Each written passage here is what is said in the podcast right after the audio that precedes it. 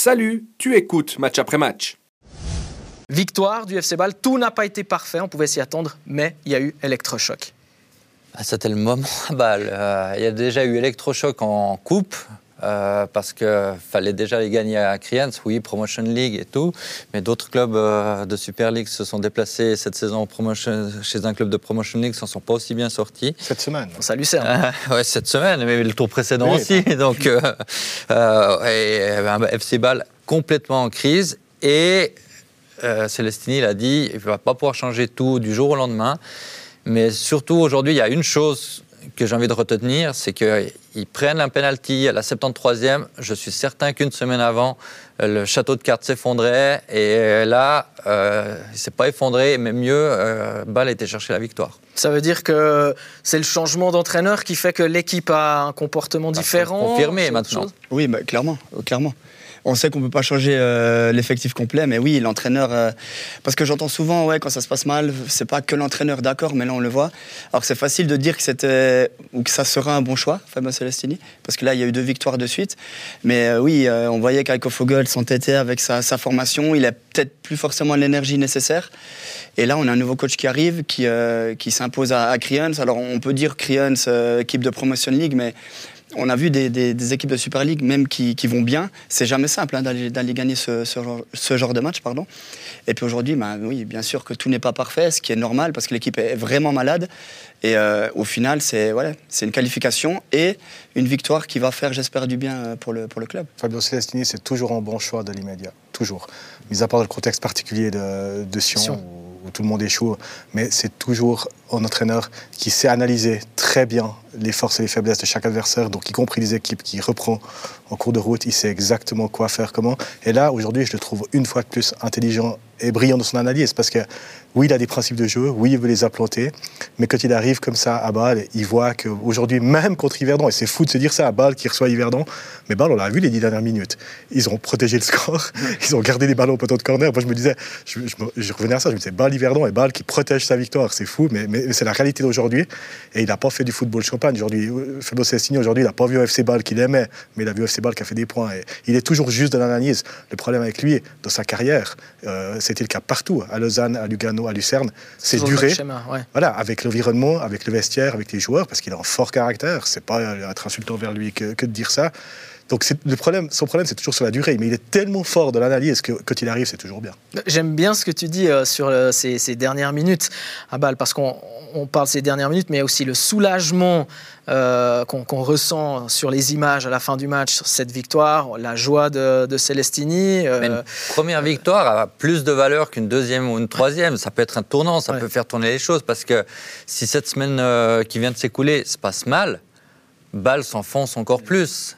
Et là, au vu des qualités qu'il y a dans, dans cette équipe, euh, le problème était devenu mental.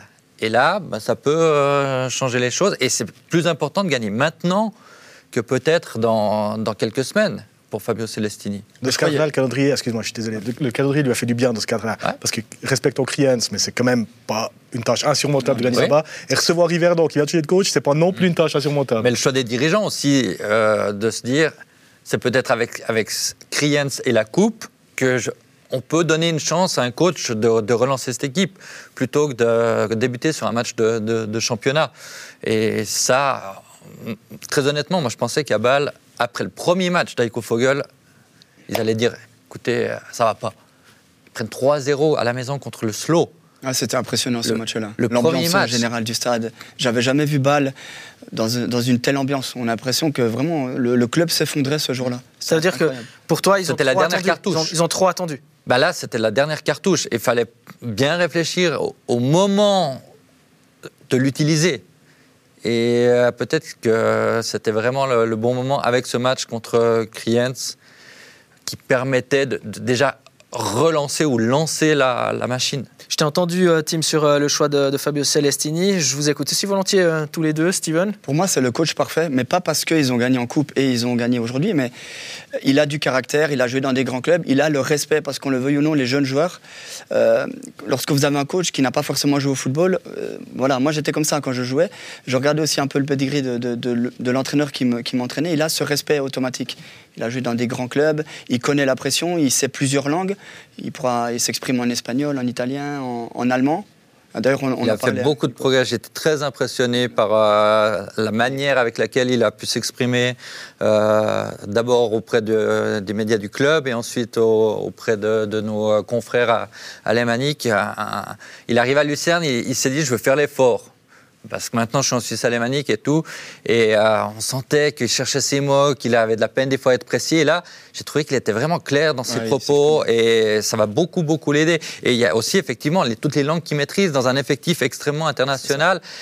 Et avec des joueurs qui ont un potentiel au niveau technique, ils ont le potentiel pour jouer le football qu'aime Fabio Celestini. Et si Celestini a l'intelligence de ne pas vouloir, et je ne pense pas que ce soit le cas, jouer son jeu d'abord, comme l'a dit Tim, que ça vienne avec le temps, ça peut très très bien fonctionner. Mais je, je te rejoins, Nicolas, désolé, euh, sur ce que tu as dit, c'est exactement ça pour moi. Parce que quand on est dernier, généralement, on commence à, à parler d'adjectifs enfin, euh, défensifs. Ouais, il faut se battre, il faut, il faut tacler, il faut, il faut courir. Mais l'effectif de balle ne peut pas jouer comme cela sur toute une mais, saison. Mais il l'a dit, il faut se battre. C'est le premier mot qu'il a dit ouais. à son arrivée. Et euh, c'était juste. Mais là, il doit remettre l'équipe sur le droit chemin. Mais croyez-moi, si ça se passe bien, si l'équipe prend quelques points et sort un petit peu de cette zone, cette zone rouge, Fabio Celestini voudra jouer du football avec cette équipe. Oui, il a dit que sa philosophie, elle allait attendre. La philosophie pourra attendre, ouais, les ouais. systèmes pourront attendre. Mais c'est tellement C'est vraiment le résultat. Les matchs de coupe, tous les matchs jusqu'à Noël seront des, des, matchs de coupe. Et effectivement, c'est la meilleure, la meilleure des, des, formules euh, pour le moment. Et il a bien communiqué, contrairement à son arrivée à Sion, vous rappelez-vous, il dit en arrivant à Sion, j'ai la meilleure équipe ouais. que j'ai jamais entraînée. Il s'est mis la pression voilà, tout seul. Il s'est mis la pression tout seul. Ouais. Euh, il, a, il a fait six matchs, deux points, et puis, euh, et puis il a dû un petit peu ravaler ses paroles, surtout qu'il voulait se servir de Sion comme tremplin pour aller plus haut. C'est ça. Mais il, il, fait aussi, alors il a soigné ça, ça comme il a soigné tout, tout ça. Enfin, il, il est conscient des erreurs qu'il a, qu'il a pu commettre par le passé, et ça c'était important pour lui. Euh, D'ailleurs, quand il arrive à Bâle, il dit Bâle t'appelle, tu refuses jamais le FC Bâle, euh, avec les infrastructures qu'il y a ici, avec le, le stade que j'ai à disposition, les joueurs que j'ai à, à, disposition, et, dans la com, dans, dans ce qu'il veut aussi transmettre. J'ai l'impression qu'il a, qu'il a bossé là-dessus. Il l'a redit aujourd'hui, lui qui rêve des cinq gros championnats. C'est drôle aujourd'hui, après le match, il a dit ouais, ici à Bâle, on a des infrastructures dignes et un club digne des cinq plus grands championnats. Et il regarde les tribunes ouais. en disant j'ai un stade où c'est là, et c'est pas le cas partout en Suisse, j'ai l'impression d'effectivement être là. Et euh, c'est intéressant. Mais vous me permettez très, très de faire une minuscule parenthèse par rapport à ça, parce que tu, tu me fais penser à ces tribunes-là. Il, il, il, parle quand même de ces 20 000 spectateurs, plus ah, ou moins 20 000 spectateurs qui étaient là. Bon, tant mieux. Si tu, voulais, si tu voulais y venir, je t'écoute volontiers, bah, parce que voilà, ces supporters qui sont incroyables quand même. Et c'est à peine croyable, mais moi je suis certain que Bâle remonte euh, à la 8, 9e place, enfin peut-être même 10e d'ici quelques semaines, et il y aura 3, 4 000, 5 000 personnes de plus pour voir un, un Bâle 9e. Les gens sont restés derrière ce, ce, club. Plutôt positif quand même par rapport à la situation où s'est retrouvé le, le, FC Bâle. Mais chapeau aux spectateurs, parce que moi je m'attendais à ce que à ce que la Moutenser Cover retourne littéralement le stade et se, ouais, se mette contre son équipe et même contre Krians. Hein, J'ai vu les spectateurs qui étaient sur le côté vraiment encourager euh, parce qu'à Bâle, je crois qu'on ne se rend pas compte. Alors ça reste pour moi le plus grand club qui est encore devant IB. Hein. Bien sûr, les résultats font que IB est mieux actuellement que, que, que Bâle, mais comme l'a très bien dit Fabio Cestini, Bâle, ça reste Bâle. Il y a quelque chose dans ce, dans ce club, mais je crois qu'on ne se rend pas compte de la pression c'est pour moi comme si on jouait à l'étranger quand on joue à balle. Parce que les fans n'acceptent pas, euh, bien sûr, cette situation, mais on sentait des, joueurs qui étaient paralysés. Pour moi, il y a, y y a, trois, euh, y a trois fans, entre guillemets, qui sont juste au-dessus de, de, de, tout. C'est Saint-Gall, c'est Zurich et c'est le FC Bâle. Et quand dans ces clubs-là, vous n'avez pas de succès, ben, vous sentez deux fois plus de pression que dans d'autres clubs. Donc euh, ouais, là, ça va être aussi important pour les joueurs d'enchaîner, de, de, pouvoir prendre des points et, et de sortir le club de, de cette zone rouge. Ouais. Question d'un téléspectateur, vous êtes très positif. Euh, Est-ce que Bâle est vraiment guéri pour l'instant? Est-ce qu'on est trop positif là? Non, Bâle n'est pas encore guéri, mais les premiers signes sont plutôt encourageants. Et quand on sait le potentiel qu'il que y a, moi, j'ai toujours fait partie, et peut-être qu'on m'en voudra d'ici euh, le mois d'avril, euh, fait partie de ceux qui pensent que Bâle va finir dans, au moins dans le top 6. Ah non. Je- Alors, désolé, mais pour Ah, moi, là, je pas. te suis pas non plus. Alors là, comme, te- comme tu as dit, Dani, on est peut-être un petit peu trop positif. Enfin, on est positif parce que ça s'est bien passé et aujourd'hui, Bâle a gagné. Et c'était super important.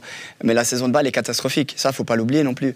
Là, on est en train de dire que ça serait une bonne saison si Bâle terminait huitième. Mais c'est pour, le, pour un club comme Bâle, c'est c'est pas normal d'arriver de, de ne pas être dans le top 6. Parce que selon moi, aucune chance pour les Balois d'être dans le top Ils 6. doivent, si on fait un peu de mathématiques, ils doivent dépasser 6 équipes et ils ont 8, Huit points points. de retard, il reste 20 matchs.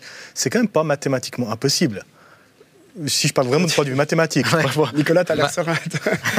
Moi, je, je crois que, au potentiel de, de cette équipe. Bah, il se trompe rarement, hein, Nicolas. Il se trompe rarement. Mais moi, Je alors moi, dès, aussi, dès le comme début de la hein, saison, dès qu'on euh, dès qu'on se j'avais de la peine à-. J'avais de la peine à Euh, imaginer Bâle euh, au début de la saison. Déjà, moi, le choix de Timo Schulz, j'étais j'étais pas emballé, j'ai pas compris ce choix. Euh, Il y a plein de choses que j'ai pas réussi à comprendre et, et pour moi, Bâle partait déjà avec un certain, certain désavantage au début de la saison.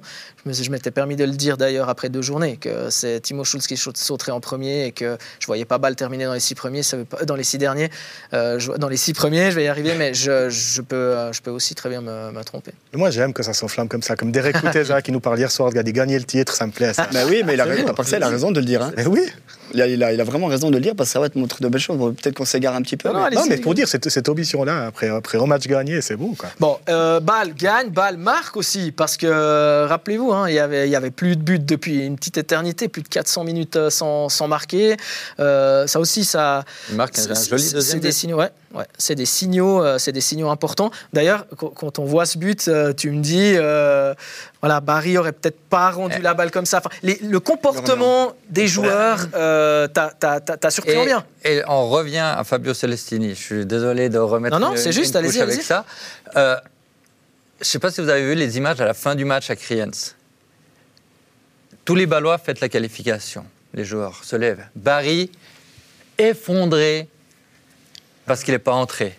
Fabio Celestini va vers lui, lui parle. J'ai aucune idée de ce qu'il lui a dit. Et aujourd'hui, il rentre, il fait la passe décisive pour euh, le but de la victoire.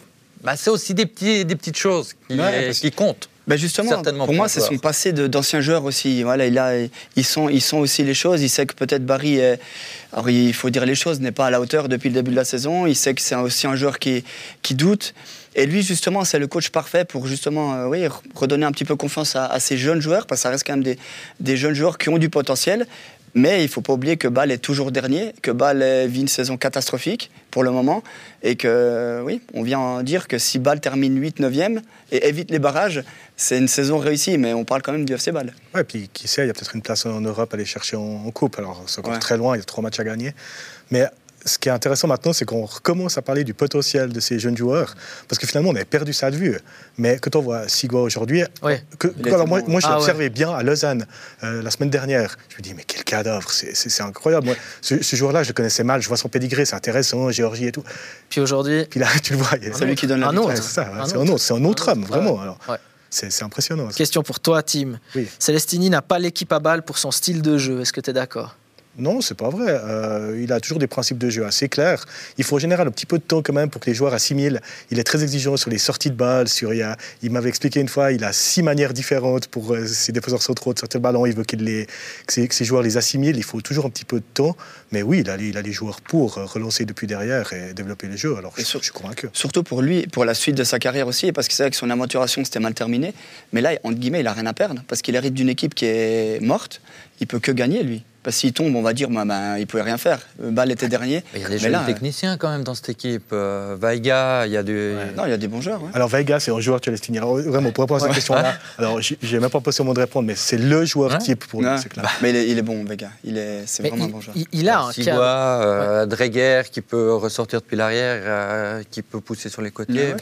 Ouais. Il- Il a de la qualité. Comas, qui est un joueur aussi pour lui, alors qu'il est blessé. Blessé, ouais. Mais, mais c'est vraiment un joueur Ouais, du le style joueur. Celestini, est vraiment. C'est tout à fait. ouais. Qui Surtout quand tu vois d'où il vient et tout, euh, effectivement. Parce que lui- joueur qui va, il va compter dessus. ouais. Je pense, hein, Ouais. c'est peut-être caricature de dire ça, euh, Non, voilà, non. Mais, mais je pense que oui. C'est le joueur. Ouais.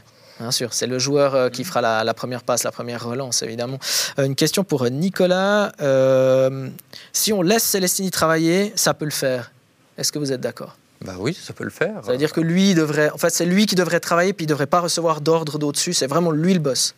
Bah, et je pense qu'à Bâle, euh, on l'a engagé pour ça. hein. Euh, je serais étonné que David Degen euh, vienne se mêler de, de- de- des choix de, Fabio Celestini. En plus, euh, il n'y a aucun risque pris du côté balois. Ils ont tout intérêt à le laisser travailler parce que, premièrement, je le disais avant, c'est un peu la dernière cartouche.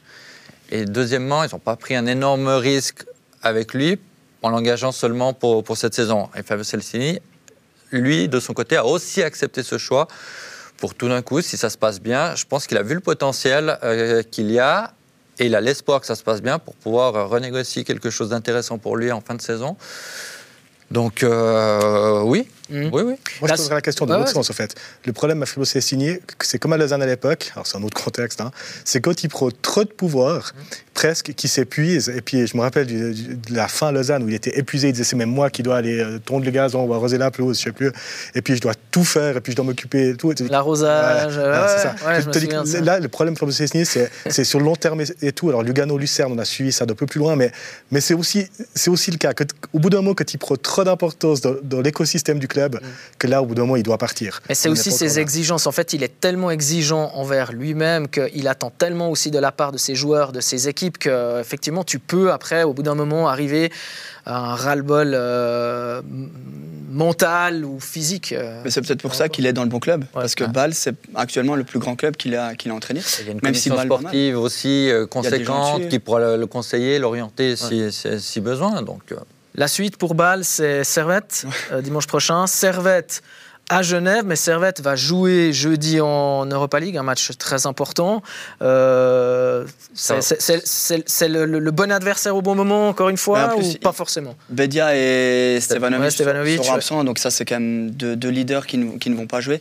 Il faudra voir. Maintenant, il faut prendre cette, euh, cette petite euphorie qui est actuellement à balle et essayer de faire un résultat à Servette qui montre vraiment une un super visage à Servette. Vraiment, hein, fait- cette équipe fait plaisir à voir. C'est pas un déplacement euh, facile pour, pour Bâle.